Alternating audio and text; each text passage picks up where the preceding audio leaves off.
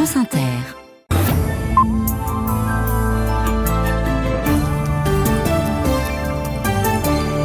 Suite, c'est le journal avec Clotilde Dumay. Bonsoir Clotilde. Euh, bonsoir à tous. C'est ce qui s'appelle être seul au monde. Emmanuel Macron désavoué par les alliés occidentaux de l'Ukraine.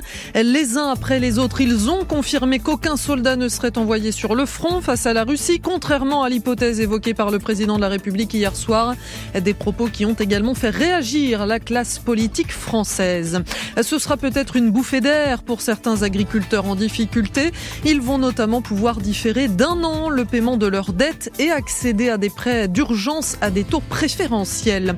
Un nouveau rebondissement pour Paris Match. Lagardère affirme être entré en négociation exclusive avec LVMH pour un éventuel rachat de l'hebdomadaire. Et puis la traversée du désert prend fin pour les fans de Dune. Après plusieurs mois d'attente, la deuxième partie du film de science-fiction sort demain au cinéma. France Inter. Des vaches du Salon de l'Agriculture à la foire d'Empoigne à l'Assemblée nationale. Gabriel Attal a dû mettre entre parenthèses sa visite porte de Versailles cet après-midi pour défendre dans l'hémicycle les propos d'Emmanuel Macron sur l'hypothèse d'un envoi de troupes en Ukraine face à la Russie. Des propos qui ont fait bondir une partie de la classe politique et qui ont occupé une bonne partie des questions au gouvernement. Et la majorité, Laurence Perron, a eu du mal à s'expliquer. Après l'écologiste Julien Bayou, le monsieur défense des Insoumis, Bastien Lachaud, demande des comptes. Cessez donc d'humilier la France et d'instrumentaliser la juste cause ukrainienne.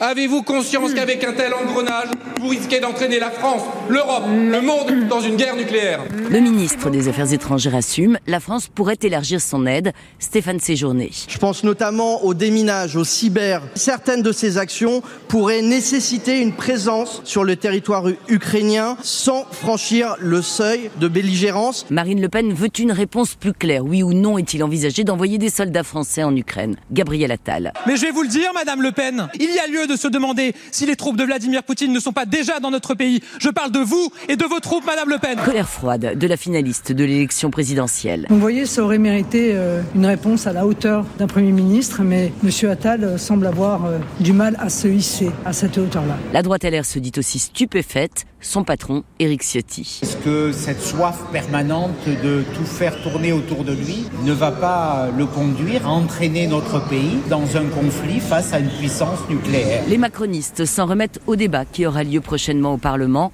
l'occasion, selon eux, de compter les véritables soutiens de l'Ukraine. Et à l'étranger aussi, les propos d'Emmanuel Macron euh, n'ont été salués que par l'Ukraine qui y voit un bon signe. Les autres alliés de Kiev ont en revanche pris leur distance. L'OTAN, Londres, Madrid, Rome ou encore Washington qui confirment qu'aucun soldat ne sera envoyé pour combattre en Ukraine. Même position du côté du chancelier allemand Olaf Scholz. Nous avons discuté de la manière dont nous allons organiser ce soutien dans son ensemble. Une fois de plus, nous avons eu un très bon débat sur le fait que ce qui a été décidé entre nous dès le début continue à être valable pour l'avenir. Il n'y aura aucune troupe au sol, aucun soldat envoyé sur le sol ukrainien, ni par les États européens, ni par les États membres de l'OTAN. Les soldats de nos pays respectifs ne participeront pas eux-mêmes à la guerre.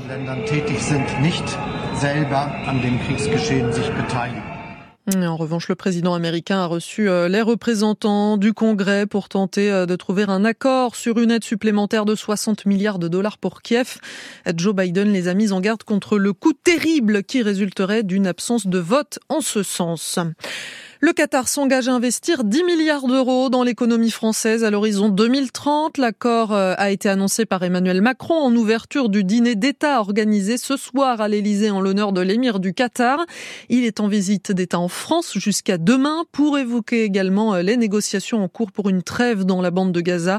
Le Qatar euh, dit espérer parvenir à une pause des combats entre Israël et le Hamas avant le ramadan à la mi-mars.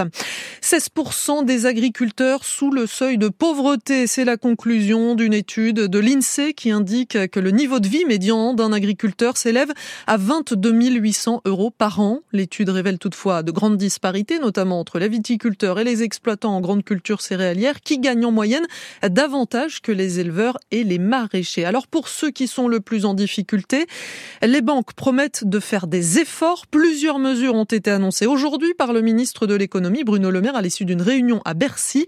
Des mesures résumées par Nicolas Namias, le président de la Fédération bancaire française. Nous voulons agir dans trois directions. La première, c'est le dialogue le plus personnalisé avec nos clients agriculteurs. Soit l'agriculteur a besoin de rééchelonner son prêt actuel. Et dans ce cas-là, il y a un euh, rééchelonnement sur trois ans après une franchise d'une année. Deuxième dispositif, un nouveau prêt à taux préférentiel. Et puis, le troisième engagement, c'est préparer l'avenir. On est là pour accompagner nos clients agriculteurs dans les investissements à travers ce prêt euh, garanti.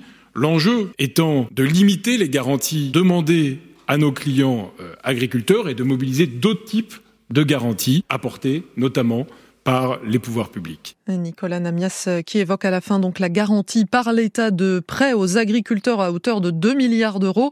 Ce fonds sera mis en place dès le début du mois de mai et non plus en juillet comme c'était initialement prévu. Il a été maire d'Auxerre pendant près de 30 ans. C'est justement dans sa ville que Jean-Pierre Soisson est décédé à l'âge de 89 ans. Il luttait depuis de longues années contre un cancer. Ministre de la Jeunesse, des Sports et des Loisirs dans le gouvernement de Raymond. Jean-Pierre Soisson a aussi été ministre du Travail, de la fonction publique et de l'agriculture pendant la présidence de François Mitterrand. Une carrière également marquée euh, par son élection en 1998 en tant que président centriste de la région Bourgogne grâce au Front National.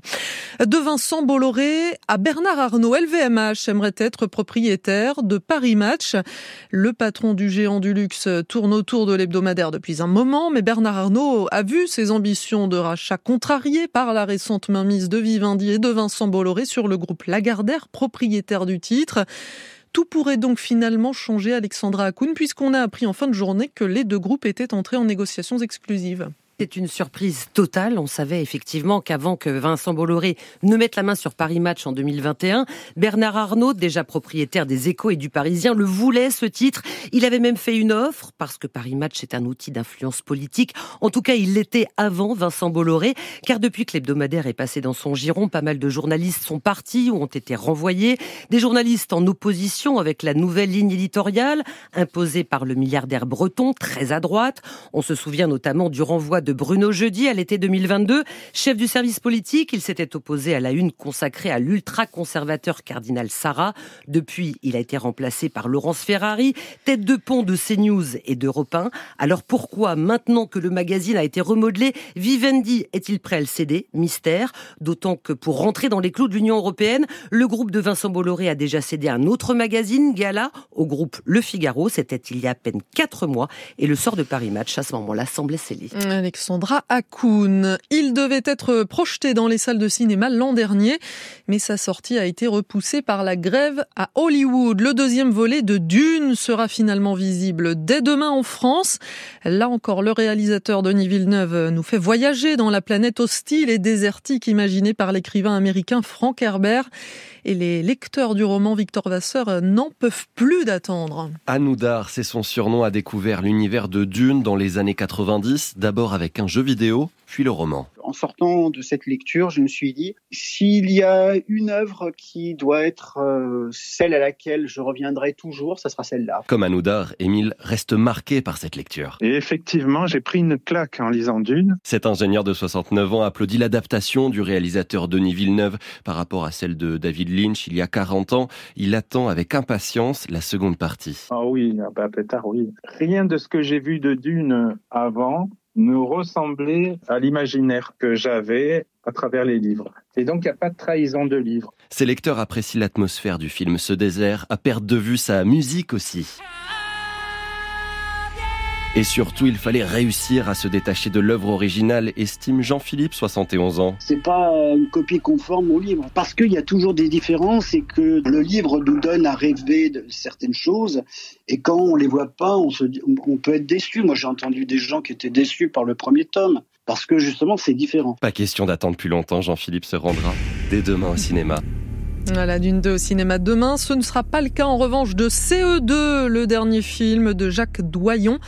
Sa sortie est reportée alors que le réalisateur est mis en cause par plusieurs actrices, dont Judith Godrèche, notamment pour viol sur mineur. Et puis en quart de finale de Coupe de France, Lyon vient d'éliminer Strasbourg au tir au but et se qualifie pour les demi-finales. Demain, Rouen affrontera Valenciennes. On passe à la météo. La météo avec Vitacitral TR+, des laboratoires Acepta. Gel réparateur pour les mains abîmées par le froid, les gels hydroalcooliques et les lavages fréquents. En pharmacie et parapharmacie. Les Pyrénées-Atlantiques, Olivier Proust, sont en vigilance orange avalanche. Encore des pluies cette nuit et demain de l'est des Pyrénées au Causse, avec de la neige des 600 mètres le matin, 1000 mètres l'après-midi. Des pluies parfois soutenues reprennent en Corse, avec de la neige des 600 mètres. De la neige également sur les Alpes frontalières et des averses éparses circuleront surtout le matin sur la côte d'Azur. Mistral et Tramontane seront encore forts, le Grégal en Corse le deviendra. Ailleurs, le temps sera plus calme, assez bien dégagé dans le sud-ouest, jusque dans l'ouest des Pyrénées. Les grisailles matinales seront fréquentes au nord, avec de la bruine près de la Manche. Elles évolueront bien en journée, sauf parfois en vallée, mais dans le nord-ouest, des pluies faibles gagneront l'après-midi. Quelques gelées demain matin dans le centre et dans l'est. L'après-midi, les températures atteindront 9 à 18 degrés. Olivier Proust pour la météo.